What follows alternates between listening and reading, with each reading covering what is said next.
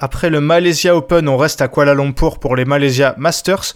Pas mal d'enseignements à tirer et pas mal de gros joueurs étaient encore présents cette semaine en Malaisie. On en parle tout de suite dans ce nouvel épisode de 21 Shuttle. Badminton at its very, very best. My goodness me.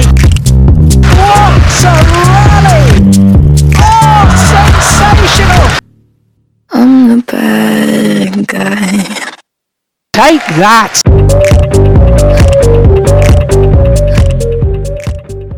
Salut Benoît, merci d'être là comme d'habitude. Salut Ewan, bonjour à tous. Benoît, comme je le disais, euh, on a eu un Super 500 cette semaine, mais on a eu euh, des joueurs dont la plupart étaient restés du Malaysia Open de la, de la semaine dernière, donc on a eu pas mal de, pas mal de, de, bah, de, de bons matchs. Pas mal d'enseignements à tirer aussi. Euh, certains seconds couteaux se sont mis en valeur, alors que dans d'autres tableaux, c'est l'inverse et c'est les, les cadors qui ont assuré.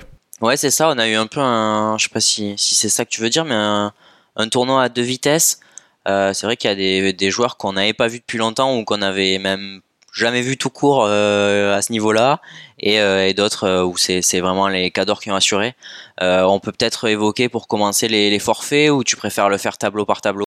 Non, bah on fera, on peut, on peut, tu peux commencer, ouais. Le- moi déjà, je vais commencer par dire que j'avais annoncé euh, Zheng Ziwei euh, forfait avec la naissance de son enfant. Pas du tout, monsieur. Il est resté, je sais, il est resté en Malaisie. Je sais pas s'il l'a, s'il l'a vu encore. Peut-être qu'à l'heure où on enregistre, il a enfin rencontré son enfant, mais euh, il préfère gagner des tournois à la place. Ouais, après je le, je, le comprends, mais il est, on, on en discutait en rigolant. Il a dû envoyer Tonton Chenlong euh, s'en occuper pendant que lui, il avait autre chose à faire.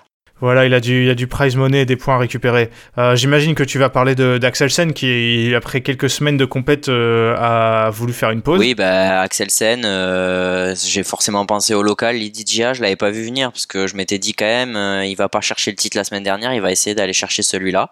Euh, Lydie Gia, forfait aussi. Ouais, bah là il y a pas mal de semaines de compète euh, qui s'enchaînent. Il y a encore Singapour la semaine prochaine et j'imagine que là pas mal de joueurs commencent à avoir les les mondiaux euh, en, tête. Euh, finalement, vous allez le voir. Je trouve que c'est le simple homme qui a le plus souffert des, des, forfaits euh, du statut moindre du tournoi par rapport à la semaine dernière. Dans les autres tableaux, on a vu encore des, des joueurs très bien classés s'affronter. On va commencer avec l'ordre des finales comme d'habitude et le simple dame. Euh, Benoît a une finale des plus expéditives entre Han Se-ying ou Chen Yufei, puisque euh, c'est la, coréenne qui s'est imposée contre la chinoise alors qu'elle perdait pourtant 7-0 aux confrontations directes, 21-17, 21-15 en moins de 40 minutes. Euh, on a cru potentiellement à une blessure de Chen Yufei, finalement il en était rien été, elle a juste euh, pas trouvé la, clé face à une Han Se-young en forme. Oui, oui, elle a, elle a été plutôt honnête là-dessus. Chen Yufei, elle a dit que clairement, euh, elle avait pas réussi à mettre son jeu en place, mais euh, c'est vrai que je pense qu'on a, on a tous été impressionnés par le score du deuxième. On a, je pense, tous pensé qu'il y avait eu blessure, et en fait, euh, non, elle a juste, euh, eh ben, elle a juste pris une démonstration, et Gil Clark le disait bien. moi, franchement, j'ai, regardé ce match pour tout, pour tout te dire et pour tout vous dire parce que j'avais du mal à comprendre pourquoi. Euh, Chen Yufei avait eu autant de mal alors que clairement il y avait 7-0 et à chaque fois euh, bah, c'est Han Se-young qui, était à la peine. Euh, J'ai trouvé Han Se-young très très intelligente dans ses choix de jeu et effectivement on dirait qu'elle a trouvé des solutions. Elle a mis beaucoup d'angles très très courts dans ses attaques. Elle a en fait elle a parfois forcé Chen Yufei à créer du jeu, ce qui est quand même pas sa tasse de thé. Et, et ouais, elle a été Han Se-young a été impressionnante et d'ailleurs on l'a on l'a senti euh, quand elle gagne le match, quand on voit sa célébration, je sais pas ce que t'en penses, mais on voit que c'était un vrai soulagement d'arriver à battre Chen Yufei. Ouais, bah, Chen Yufei menait 7-0, mais moi j'ai en tête leur dernière, euh, leur dernière confrontation, c'était euh, c'était à l'Uber Cup en finale de mémoire? Oui, c'est ça, en finale, où Chen Yufei gagne 22-20, mais au troisième set, mais c'est Han Se-young qui avait fait la course en tête et qui avait clairement craqué physiquement après une semaine éprouvante. Match qui, selon moi, sans prendre parti, Han Se-young méritait un peu de gagner. Donc je pense qu'elle l'avait encore en tête. On, on avait vu que c'était un gros déchirement pour elle de pas réussir à gagner ce match. Et ben là, elle a réussi à aller au bout et de quelle manière en plus? Donc euh, je peux comprendre la, joie de, de la, de la sud-coréenne. Et Benoît, une petite stat peut-être pour expliquer pourquoi Chen Yufei n'a pas tenu la distance. Avant ce, ce Malaysia Masters, euh, Chen Yufei, donc euh, avec le tournoi en Malaisie plus ceux en Indonésie, en gros dans le mois précédent, elle avait passé plus de 12 heures sur les cours. Alors que Han Se-young était à 7 heures de moins avec 5 heures sur les cours. Ça peut peut-être expliquer aussi à quel point Chen Yufei n'a pas vu le jour dans le deuxième set. Oui, oui, bah carrément. Et puis voilà, les résultats de Chen Yufei, c'est qu'elle va encore faire une finale euh, sur un Super 500. Donc euh, effectivement, ça, ça va dans le sens de ce que tu dis. C'est parce qu'elle gagne beaucoup de matchs, elle joue beaucoup. Euh, effectivement, Han Se-young a été quand même on l'avait souligné, je crois, dans le dernier épisode, mais elle a été quand même très peu performante sur la, la, tournée là en Asie. Donc euh, ça sauve un peu sa tournée à la fois, mais effectivement, elle était, elle était plus fraîche physiquement. Ouais, moi je pensais clairement que Chen Yufei allait pas jouer ce tournoi. Finalement, elle y est allée. Et elle va quand même en finale. Après Benoît avoir battu Tight Swing en, en, demi, euh, comme la semaine dernière, elle, euh, elle bat à nouveau la, la, taïwanaise. Je sais que tu avais la dernière fois pas été sévère, mais on va dire que tu avais bah voilà, t'avais un peu parlé du, du, style de jeu de Chen Yufei, pas forcément flamboyant, et on se disait que c'était peut-être ça la, la technique face à, face à Tight Swing, mais où quelqu'un nous avait fait remarquer aussi que euh, la taïwanaise avait eu un problème physique. Euh, là, je pensais aussi que, que Tight Swing allait même pas jouer cette semaine. Elle est venue et elle a encore perdu contre Chen Yufei 21-13, 23-21, délai demi. Ouais, ouais, c'est vrai, ça, fait, euh, ça en fait deux d'affilée là. Chen Yufei, elle semble avoir trouvé un, semblant de clé, un morceau de clé. Voilà, la, la méthode, j'en ai déjà parlé la semaine dernière, je vais pas revenir dessus, mais peut-être à la différence de, si on peut faire un comparatif, c'est que euh, Han Se-young a parfois fait faire le jeu à, Chen Yufei et Tight Swing a tellement cette euh, qualité de faire le jeu elle-même que peut-être que parfois euh, elle oublie aussi de s'adapter et je trouve que c'est ce qu'a fait Han Se-young en finale et ça a très bien fonctionné. Donc ouais si je devais faire un comparatif ce, serait peut-être ça. Je sais pas ce que t'en penses. Ouais non je suis assez je suis assez assez d'accord avec avec ce, ce, que tu dis là euh, Han Se-young qui a, qui a battu Intanon et qui a battu euh, Young, l'Indonésienne qui a créé la, surprise euh, en s'imposant euh, en quart contre Yamaguchi. Benoît, je sais pas si tu veux dire un mot de Yamaguchi qui, elle, n'avance plus beaucoup ces, ces derniers temps. Ouais, c'est ça en devient quasi inquiétant là. on l'a, je sais plus trop quoi en penser. le problème c'est que physiquement elle a l'air un peu à la peine et quand on sait que bah, pour le coup elle c'est vraiment son jeu est basé à 80% là-dessus, c'est quand même très très compliqué. Euh, je, ne sais pas trop quoi en penser là. maintenant, on n'est plus à quelques mois des mondiaux, c'est quelques semaines. Euh, je sais pas, sais pas ce que t'en penses. Ouais, bah c'est vrai que peut-être qu'elle est en pleine prépa des, mondiaux et qu'après la pause va lui, va faire du bien, je ne sais pas. Mais euh, bah, c'est vrai que physiquement, j'ai l'impression que c'est dur pour pas mal de joueurs, de joueuses, pardon, et je trouve que ça s'explique par ce que je disais la semaine dernière, c'est la densité de ce tableau de simple dame. Euh, par rapport au tableau de simple homme qu'on a eu cette semaine, c'est le jour et la nuit. Hein. Là, quand tu vois que par exemple, il y a un Ebing Jiao PV Sindhu euh, au, au, premier tour, euh, quand tu vois qu'il y a des joueuses, bon, ça, il y a des explications, mais que Go euh, traîne dans le tableau et peut piéger une tête de série, quand tu vois que il y a des joueuses comme bah voilà les, les jeunes euh, les jeunes indonésiennes Fitriani Fitriani ou Tunyung, c'est je trouve que ce tableau est incroyablement dense et du coup, il faut vraiment être au top physiquement pour enchaîner les perfs et comme tu l'as dit, dès que c'est pas le cas pour Yamaguchi, ça ne marche pas. Par contre, euh, Benoît, euh, sa compatriote Okuhara, je la trouve de mieux en mieux. Euh, deux victoires contre Yvonne Lee et Chaiwan, par contre, elle pourra vraiment regretter cette défaite contre Chen Yufei en quart de finale. Elle perd contre la chinoise comme la semaine dernière, et là, elle peut vraiment avoir des regrets. Elle perd 21-18, 22-20, où elle mène dans les deux sets avant de, se faire reprendre et notamment de rater des volants de 7 euh, dans, le, dans le deuxième. Mais je trouve ça néanmoins encourageant pour Okuhara qui revient à un niveau intéressant. bah, je, partage, euh, je partage totalement. Euh, je, je, au risque de me répéter par rapport à ce que j'ai dit la semaine dernière, c'est vrai que Okuhara, faut pas oublier que contrairement à d'autres, elle a fait une vraie vraie coupure elle après les les JO. Du coup, c'est un peu plus compliqué pour elle que pour les autres, je pense, de revenir à un vrai niveau, même si là, il y a l'enchaînement des, des, matchs qui l'aide un peu, mais c'est vrai que c'est jamais simple. effectivement, on voit qu'elle est capable de rivaliser avec Chen Yufei. Alors, il manque encore ce petit plus qu'elle avait il y a 2-3 ans, mais je suis pas hyper inquiet. Euh, je pense qu'au au mondiaux, faudra vraiment compter sur Nozomi Okuhara. Et hum, j'ai beaucoup moins d'inquiétude là actuellement à l'instant T sur Okuhara que sur Yamaguchi. On parlait des forfaits, il y a celui dans ce tableau de Carolina Marine qui est la seule euh, joueuse d'importance qui n'a pas euh, disputé ce, ce, ce tournoi. Fei, la française, était bien là, euh, qui, je pense, fait partie des joueuses qui ont bénéficié des forfaits pour rentrer dans le tableau, on va dire, à la dernière minute. Et elle a pris une volée contre Tunyung dès le premier tour. 21-10, 21-10. Alors, ok, l'Indonésienne, après, a fait un bon parcours puisqu'elle va jusqu'en demi. Et elle bat notamment Yamaguchi, comme je l'ai dit.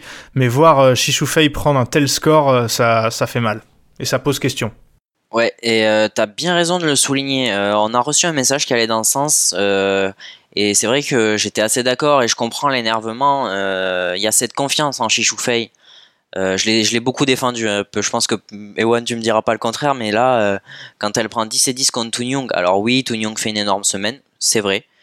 Maintenant, euh, la confiance qui est donnée à Fei par la Fédé, il y a un moment où ça, les questions, je trouve que les questions sont légitimes. C'est que elle rentre là par le jeu des forfaits. elle aurait probablement été en qualif sinon, mais, mais ça, ouais, ça, pose question cette confiance qu'on lui accorde quand même parce que là je sais pas, tu vas me dire, tu vas me dire si tu partages cet avis-là, mais je, je, trouve que ça, ça n'avance plus. Non, clairement, en fait, on lui laisse du temps, on lui laisse du temps, on lui laisse du temps. Mais le truc, c'est que euh, elle n'arrive pas à enchaîner et finalement, euh, ben, ouais, elle est, elle est, elle est, elle est très décevante, quoi. Et c'est vrai que c'est dommage quand on voit que des choix ont été faits en interne euh, en sa faveur. C'est vrai que c'est dommage que derrière ça ne, ça ne fonctionne pas. On lui demande pas de gagner des 500, mais au moins de passer des tours, quoi. Passer un tour sur un super 500. Alors, comme je l'ai dit, ce tableau est très dense et très compliqué, mais quand même, c'est malheureux, ouais. Benoît, quelque chose à rajouter sur le simple dame? Oui, on, lui a assez tapé dessus aussi. Euh, juste euh, un petit mot sur PV Sindhu qui bat Ebing Jiao, pas dans la forme pas dans sa meilleure forme, mais, euh, mais qui bat Ebing Jiao, qui bat Zhang Liman, qui prend un set à tight swing. Euh, bah, Sindhu, euh, ça va doucement, mais ça va doucement mieux.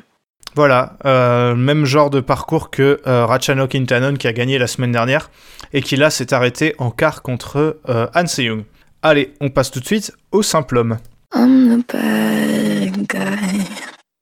Take that! Alors Benoît le simple homme, comme on le disait, c'est le, le tableau qui a été, qui a, qui a, où les forfaits ont eu le plus gros impact. Euh, et on le voit avec cette finale inattendue, c'est pour le moins. Euh, c'est l'Indonésien Chico Oradui Wardoyo qui s'impose contre le Hongkongais Nge Kalong, 22-20, 21-15. Avant de parler de leur parcours à tous les deux et du tableau, un mot sur la finale où on a vu une... Benoît, je sais pas ce que t'en penses, je trouve une opposition de style entre un entre un Wardoyo euh, expressif et euh, offensif et un Nge Kalong plus en sobriété et avec un plus un jeu de rameur euh, comme on lui connaît puisque ça fait un moment qu'il est dans le dans le circuit maintenant et ça s'est pas joué à grand chose mais je trouve que Wardoyo mérite sa victoire. Ouais, je suis d'accord. Wardoyo mérite sa victoire. clairement, on n'attendait pas cette finale. On attendait encore moins Wardoyo qu'Nge Kalong peut-être. Wardoyo c'est difficile parce que finalement avec Ewan on en parlait, il est pas si jeune, c'est c'est quasiment la génération Christie et c'est la génération Ginting. Il sort de nulle part, oui et non. On a quand même vu arriver. Il fait, il a sorti des perfs ces derniers temps. Euh, il avait battu Christo notamment, et c'est là qu'on s'était dit, ah quand même, c'est dur pour Christo, mais en face il y avait un vrai gars. Euh, ouais, impressionné par. On l'avait vu à Orléans aussi. Hein. on l'avait vu à Orléans perdre contre euh, Thomas Junior Popov. Euh, ça avait fait un, gros match. Et là où je suis d'accord avec toi, c'est que on a plus l'habitude de voir Wardoyo sur des 100 et des 300 que en finale d'un 500, quoi. Bah, carrément, c'est ça. Enfin, si, vous avez la, le souvenir, c'est peut-être le dernier souvenir aussi qu'on a de lui, c'est la finale au Spain Masters contre toujours contre Tommy Popov. Euh, bah, une un deuxième match contre Tommy qui perd. Donc effectivement, on est quand même un cran en dessous. C'était un Super 300. Et quand tu perds une finale en Super 300, sans faire offense à Tommy, on n'imagine pas Tommy dès demain gagner un Super 500 avec le, le parcours qu'a eu Wardoyo. Donc ouais, c'est exactement ce que tu dis, c'est qu'on s'attendait peut-être pas à une telle semaine euh, maintenant, quoi. Voilà, il s'en est passé des choses, euh, on l'a dit, il y avait quelques gros absents, mais les présents euh, qui faisaient partie des favoris n'ont pas forcément, euh, n'ont pas forcément assuré. on peut parler par exemple de Kento Momota, puisqu'on en parle beaucoup en ce moment. Alors lui, il a joué que des compatriotes cette semaine. D'abord le jeune Koki Watanabe, qui l'a battu 21-18, 21-13, et le plus expérimenté, le plus âgé Kantatsune Yama, qui n'a pas battu des fêtes 21-15, 21-16 de Momota, qui à la BWF euh, n'avait pas l'air très déçu d'avoir perdu ce match. Il disait qu'il avait manqué de caisse euh, après euh, sa semaine dernière où il fait finale. il n'avait pas l'air plus inquiet que ça, Momota. Je pense qu'en plus, face à un compatriote, il n'a pas dû forcément forcer beaucoup. Donc, on va voir ce que ça donne dans les prochaines semaines et surtout au mondiaux. Ouais, je le trouve très confiant et du coup, ça m'interroge parce que nous, quand on voit ça bah, ok, il fait finale la semaine dernière, mais on est déjà assez revenu sur son parcours pour dire qu'il y avait eu un peu de réussite quand même. Euh, je sais pas. Euh, il a l'air d'avoir retrouvé du plaisir et l'envie d'être là, ça c'est sûr. Maintenant, euh, moi je trouve qu'une défaite contre Tsuneyama au deuxième tour d'un Super 500, ça pose question. Alors lui, ça lui pose pas question, donc j'ai envie de lui faire confiance. Ouais, moi aussi, je suis d'accord avec toi. Ça m'a surpris ce qu'il a dit. Alors, peut-être que c'est un discours de façade et qu'il y a des inquiétudes en interne, mais là, il avait l'air plutôt de dire bon, euh, je peux plus enchaîner les semaines comme je le faisais avant, parce que Momota, c'était le mec euh, qui pouvait gagner trois tournois sur trois semaines. Alors là, il a fait qu'une seule semaine, on va dire. Une seule semaine où il a pas beaucoup joué la semaine dernière, on va pas se mentir, hein, il avait bénéficié de deux forfaits. Donc euh, ouais, moi ça m'interroge un peu, mais lui, en tout cas, affiche un discours confiant, donc on verra. Jonathan Christie également très décevant, il perd dès le premier tour face, à, face à Wang Tsuwei. Anthony Ginting lui en a passé deux des tours, il a battu Parupali euh, et Nishimoto avant de perdre face au futur vainqueur euh, Wardoyo. Et en haut du tableau, euh, les forfaits ont fait le, jeu des Chinois et surtout de Lu Guanzu, euh, qui a été jusque en demi en battant son compatriote Li Shifeng. Benoît, avant qu'on parle de Brice Leverdes, tu veux dire un mot de, ça? J'ai pas parlé de Shu Shen qui perd face à Nge Kalong encore aussi. Lui, je pense qu'il avait vraiment une carte à jouer. Ouais, je le pense aussi, mais euh, je, je sais pas. Je, je trouve en fait qu'il y avait des favoris, certes, des gros joueurs, mais on a eu un, globalement un tableau. Euh, bah, je vais pas dire de seconde zone parce que c'est un Super 500, mais on a eu un tableau de Super 500 un peu déçu par les favoris quand même que, que tu viens de citer. Ouais, surtout euh, c'est des mecs qui, au-delà de Momota, parce que Momota c'est un cas particulier, Ouais. mais, mais tu dis quand Momota est pas en forme et que Axelsen est rentré à la maison, des mecs comme euh, les deux Indonésiens, Christie, Ginting ou Shu Chen, les mecs qui ont plus aucune chance de gagner un tournoi contre euh, contre Axelsen, il y a Lizidja qui était absent, bah c'est là qu'ils devraient sortir les crocs et je trouve faire leur meilleure semaine. Et c'est malheureusement pas le cas et ça explique aussi la domination d'Axelsen, je sais plus si on en parlait juste entre nous ou si on en a parlé dans le podcast, mais euh, plus on, on a l'impression que plus le danois, enfin le danois est fort, mais les autres à côté ne sont pas au niveau, et je trouve que euh, ça se voit fort quand lui n'est pas là, puisque ceux qui devraient euh, prendre le relais ne le prennent pas. Brice Verdes, Benoît, qui perd euh, au premier tour face à euh, HS Pranoy, l'Indien, qui a fait une bonne semaine, hein, puisqu'il est allé jusqu'en demi. Mais moi, j'étais un peu déçu parce que, bon, Brice Verdes, euh, maintenant, j'ai plus des attentes très très hautes, mais je me suis dit que Pranoy, c'était un mec à sa portée quand même. euh, il aurait pu tomber sur pire, et malheureusement, il perd 21-19, 21-14. Ouais, ouais, c'est vrai, mais Pranoy en ce moment, il est pas mauvais. Hein. Il fait, euh, il fait, je crois, demi, Mm. euh, demi sur le dernier tournoi en Indonésie, quart la semaine dernière. Euh, il est pas dégueu, dégueu, Pranoy. On lui, pareil, hein, on lui est assez tombé dessus par le passé. Là, euh, euh, ouais, il, y a, il va mieux. Donc, euh, ah, c'était dur, c'est dur pour Brice euh, face à des joueurs comme ça, mais, mais on voit qu'il est très loin d'être largué quand même.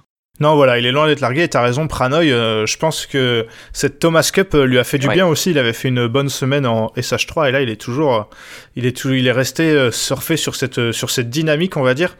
Et du coup, Ardoyo, tu l'as dit forcément, euh, premier 500 pour lui, qui est premier titre sur le, sur le World Tour par la, par la même, euh, la même occasion. Allez, on passe tout de suite au double dame. Aimez-vous le badminton?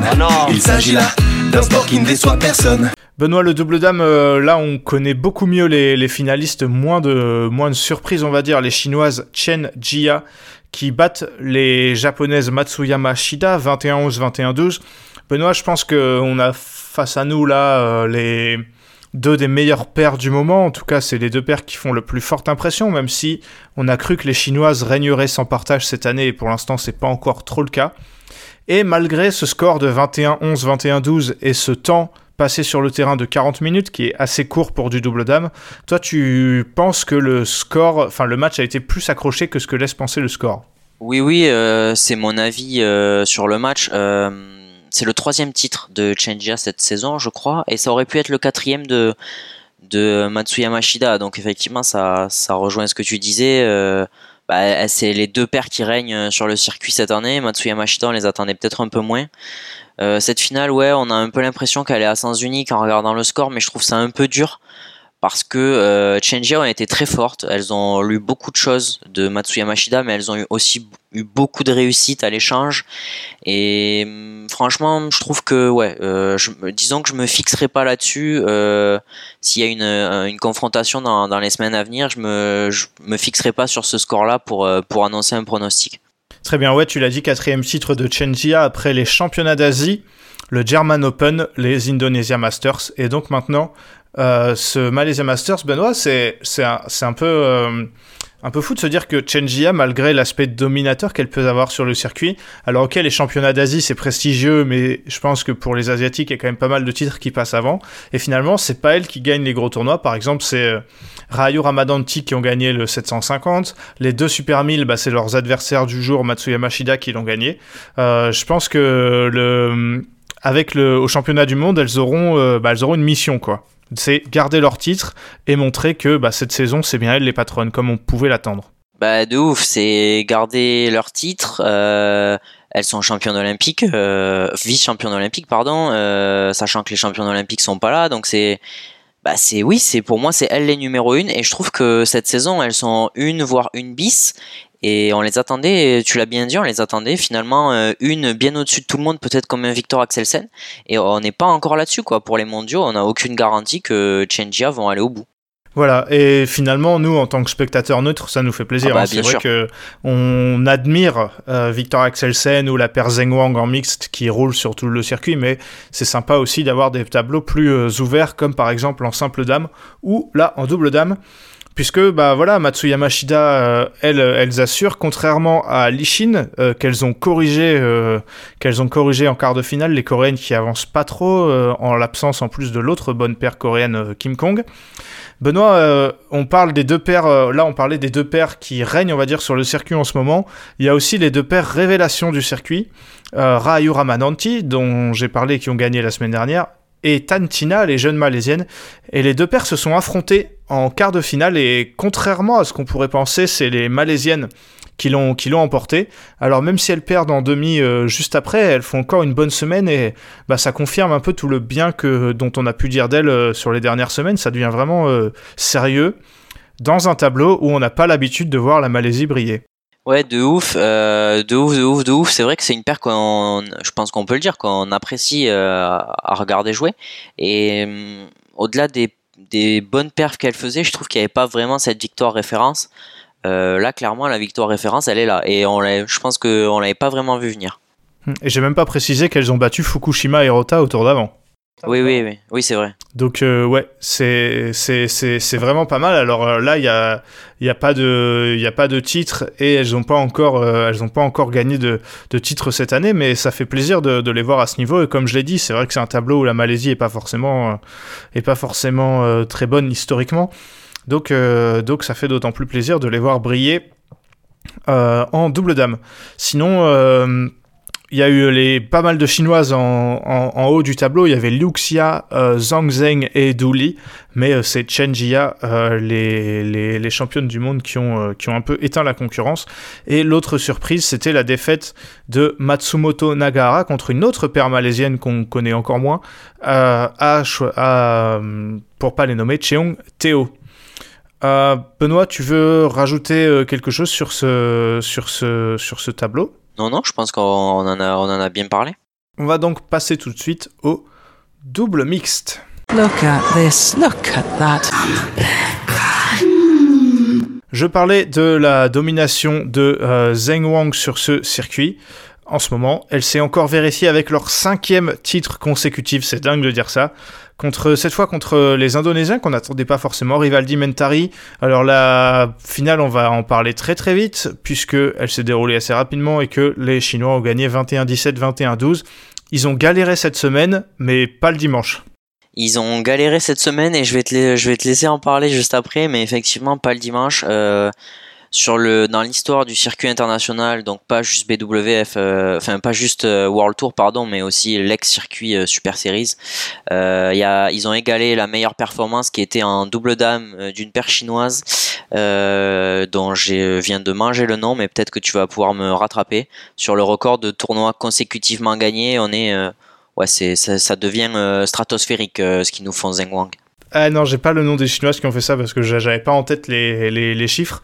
Mais euh, en tout cas, ouais, c'est très impressionnant. Et surtout, il y a, il y, a, y a du monde en face. Alors, Ah ouais. pas forcément encore. Enfin, j'ai envie de dire pas cette semaine, si, puisque Wang Wang était là, Poivarano Crote et Ratanachai étaient là. C'est pas cette semaine que les, leurs concurrents ont été les meilleurs.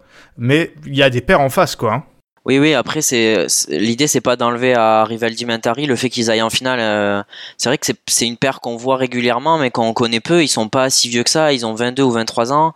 Euh, ils ont été champions du monde junior tous les deux, euh, maintenant il y a quelques années. Et de mémoire, euh, si je dis pas de bêtises, Rivaldi, il a aussi une médaille mondiale euh, avec, alors je sais pas lequel c'est des deux, Rambitan ou Kusuma Wardana. Donc c'est quand même des bons joueurs. Mais c'est vrai qu'on les attend pas à ce niveau-là. C'est un peu comme Wardoyo ou Nge Kalong en, en simple homme, si vous voulez. Voilà, je vais, sans toujours enlever à leur perf, ils ont pas mal. euh, En fait, eux, ils ont battu les pairs qui ont battu euh, les favoris.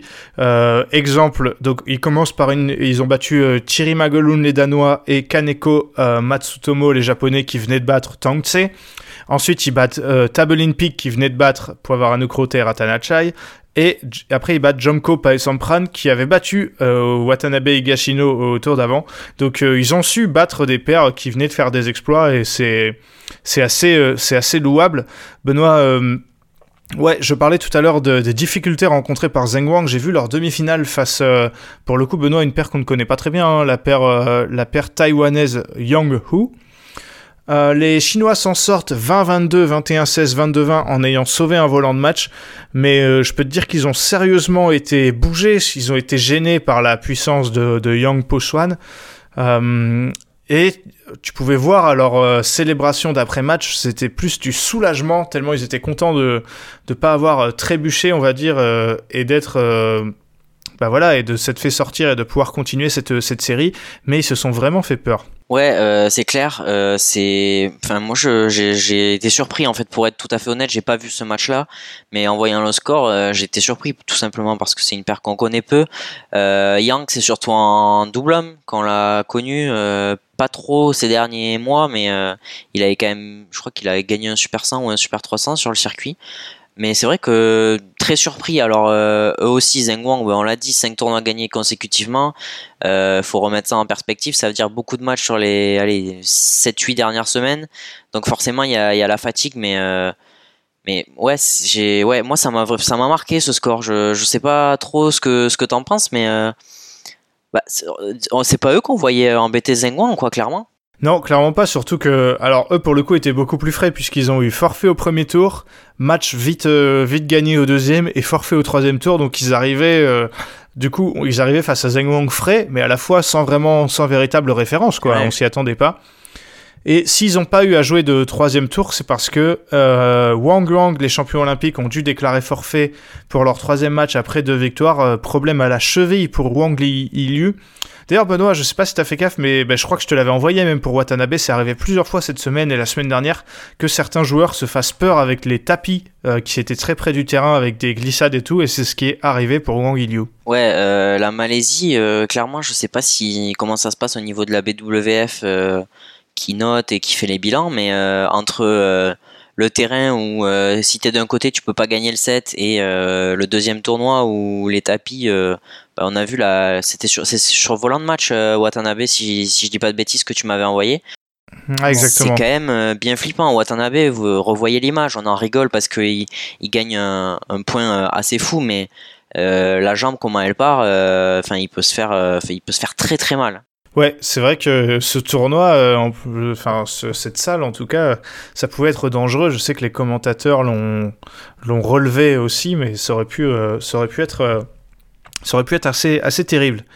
Benoît, pas de, de paire française dans ce dans ce tableau. Est-ce qu'il y a un parcours ou de quelque chose dont tu dont tu souhaiterais parler? Ben, là aussi, c'est pareil. On a eu pas mal de forfaits. Il y avait des, enfin, pas mal de forfaits, non, de joueurs qui avaient décidé de pas venir. On a des joueurs qui sont sortis de qualif et franchement, c'était pas un.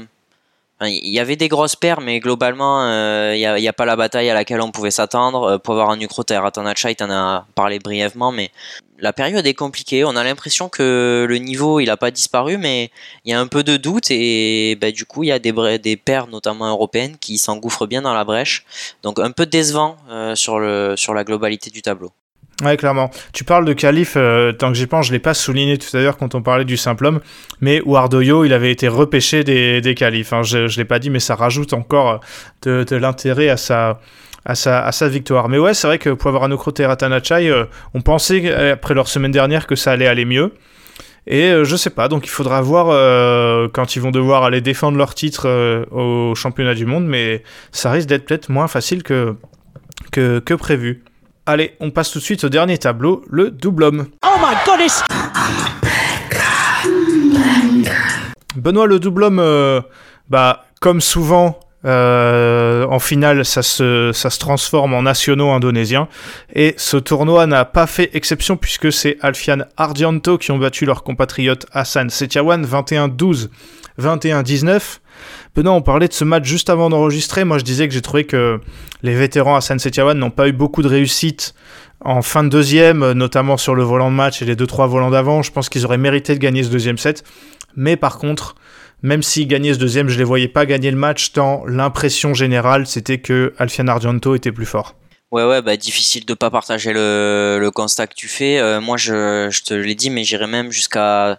Enfin, je trouve que sur les fins de semaine, c'est de plus en plus flagrant que Indra Setiawan euh, bah, lève le pied, euh, n'est plus aussi fort. Et c'est là sur ce genre de match, je trouve que c'est vraiment lui dès qu'il touche le volant.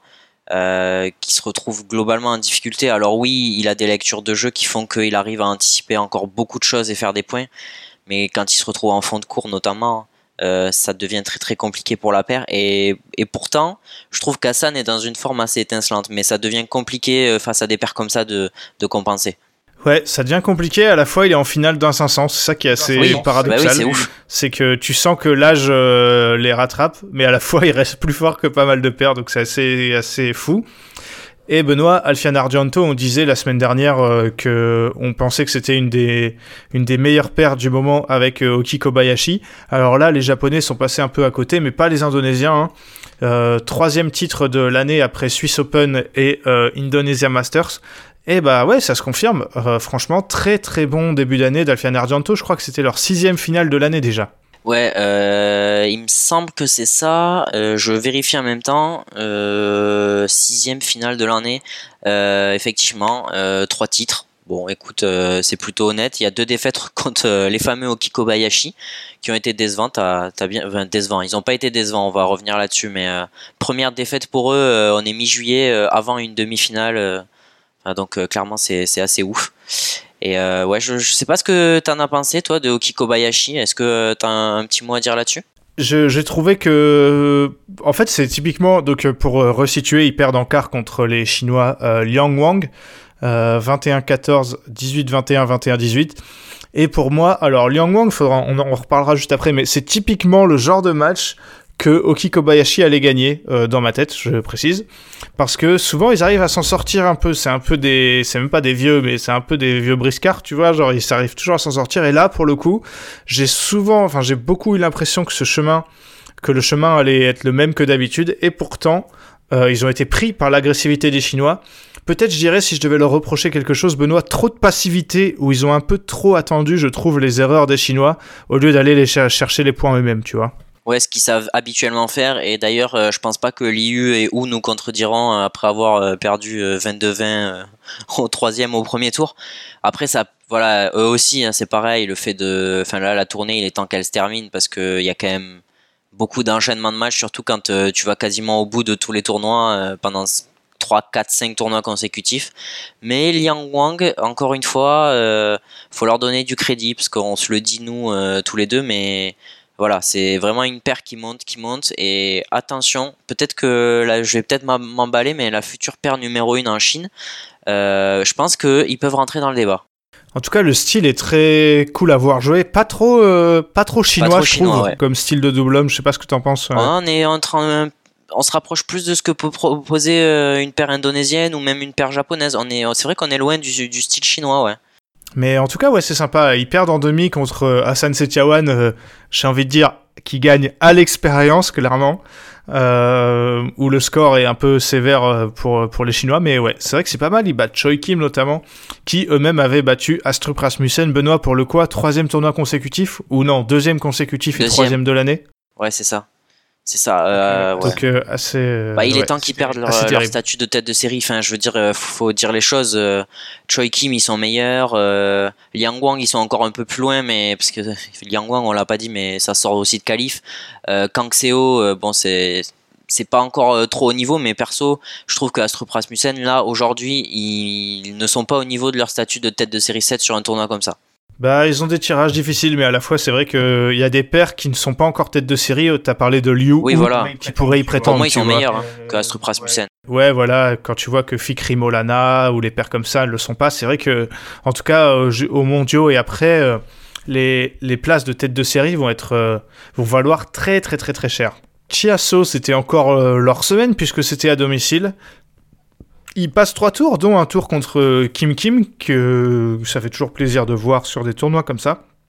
Avant de perdre face au futur vainqueur du tournoi, Alfian Argento, à 21-10 au, troisième, où euh, bah là c'est un peu, c'est un peu, ça rejoint ce que je disais sur la finale, c'est que même si Chiasso gagne le deuxième, euh, ce qui a, été le cas, euh, pour moi ils avaient aucune chance au troisième et ça s'est vite vérifié et je pense que les deux ont vite baissé les bras quand ils ont vu que ça ne, ça ne passerait pas. Et bah j'ai envie de dire, euh, Chiasso, on dit la même chose toutes les semaines, ils sont souvent placés, ils ne gagnent pas, surtout à cause d'un des deux, que je veux pas accabler, mais euh, on parlait de séparation de la paire, Benoît, au bout d'un moment, il ouais. faudrait peut-être y penser quand même. On, on parlait et euh, je, je- je- je voulais en parler donc ça tombe bien que tu lances le sujet. Manaki, Mainaki, pardon, l'entraîneur, euh, un des entraîneurs du double indonésien a été interrogé là-dessus. Euh, malaisien, puis je raconte que des bêtises, euh, a été interrogé là-dessus. Donc c'est pas qu'une question que nous on se pose chez 21 Shuttle euh, quand on se pose le dimanche pour parler des tournois. La question elle lui a été posée et sa réponse ça a été euh, aujourd'hui les euh, les autres paires euh, malaisiennes sont trop loin pour y penser. Et moi, je je sais pas, tu vas me dire euh, si tu partages, mais je trouve que c'est quand même un aveu euh, de manque de résultats de dire ça en disant, bah, on a une paire qui est sixième mondiale, les autres elles sont beaucoup trop loin pour les séparer. Sous-entendu, oui, c'est vrai, leurs perfs sont pas euh, à la hauteur de nos attentes, mais qu'est-ce que vous voulez qu'on fasse? Actuellement, c'est dur de proposer autre chose. Ouais, genre il aurait pu dire non, je les, je les, je les, je les casse pas, je les sépare pas parce que je pense qu'ils vont avoir des résultats, Ouais. parce que je pense que blablabla, on prépare des choses et tout. Là, sa réponse c'est euh, non parce que les autres sont trop nuls. Euh, Ah, C'est- terrible, La hein. confiance. euh, Ouais, alors que pourtant derrière il y a des paires pas mauvaises, mais c'est vrai que des Hong euh, qui étaient des Hong ou alors des Goizudin, ça reste des paires secondaires. Moi, Benoît, j'attends de voir ce qui va se passer aux mondiaux, mais je pense qu'après les mondiaux, euh, il peut se passer quelque chose, tu vois. Là, t'as encore le temps, Alors- je trouve, de construire quelque chose pour les JO, euh, puisque la qualif olympique ne va pas commencer tout de suite et il y a pas mal de tournois qui arrivent. Je pense que s'il faut le faire, faut le faire rapidement. En tout cas, faut pas attendre que les... il se passe six mois après les mondiaux. Je suis totalement d'accord avec toi et t'as cité en fait des paires. euh, moi aussi j'ai pensé à eux en lisant l'article, sauf qu'en fait on a oublié un petit détail, c'est que euh, l'entraîneur euh, Reiksi Manaki, lui il ne cite pas ces paires-là, tout simplement parce que les, les paires Eh que tu viens de citer et il y a pas qu'elles sont indées. Donc en fait si on sépare Chiasso, à moins que Chiasso devienne indé et on n'en est pas là, et ben Chiasso il faut les mettre avec des paires qui s'entraînent au centre national. Et du coup le débat c'est plus le même parce qu'on parle de paires qui sont au-delà du top 40 mondial. Oui, t'as tout à fait raison de le préciser. Je pense que si ce n'était pas le cas, euh, la séparation aurait eu lieu depuis longtemps d'ailleurs. Oh oui, Puisque, euh, puisque Bah ouais. effectivement, en fait, si tu sépares Chiasso, tu mets Eronchi avec qui? Euh, Si c'est pour le mettre avec quelqu'un de pire, entre guillemets, euh, c'est vrai que ça, ça sert à rien. Euh, mais s'il a vu cette interview, Eroncha, il va peut-être sérieusement réfléchir à devenir indé. hein. Ce, serait bah disons qu'en fait c'est assez triste de dire ça mais je, vois mal aujourd'hui séparer des pairs comme Hongteo qui sont en indé et qui ont l'air de bien s'entendre ensemble mais je pense que si j'étais à Ronchia je me poserais la question de savoir où est-ce que je peux aller voir pour trouver un partenaire meilleur ouais clairement Ouais, je, je pense aussi.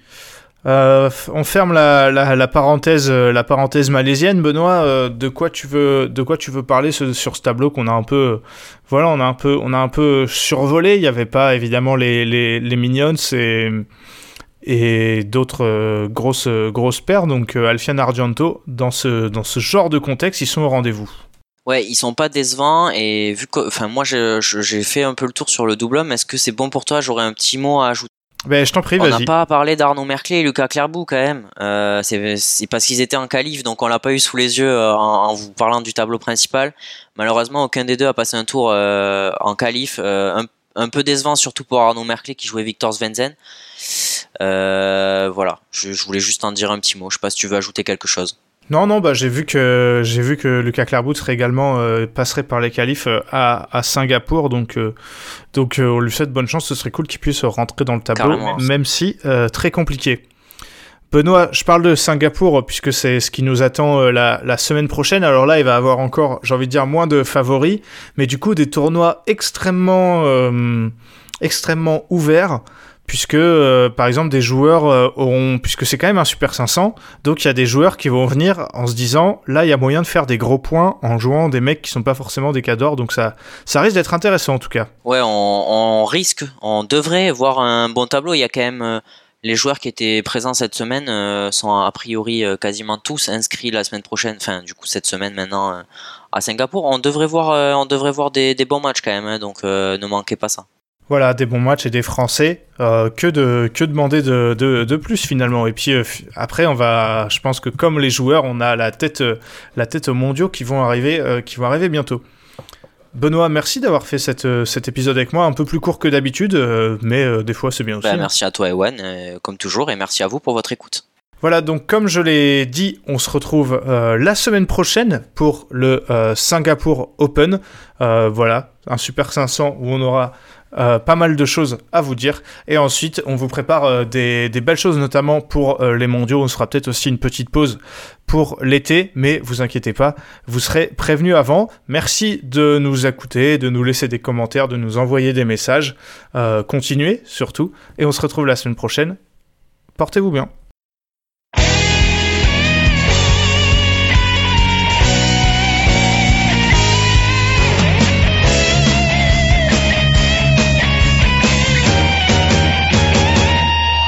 把我们激情的节奏，把那束缚抛开的时候，共同感受这片天空带给我们的自由，挥动你我坚强的双手，努力奔向成功的尽头，我们的梦握在手中，绝不等候。在经历着平凡的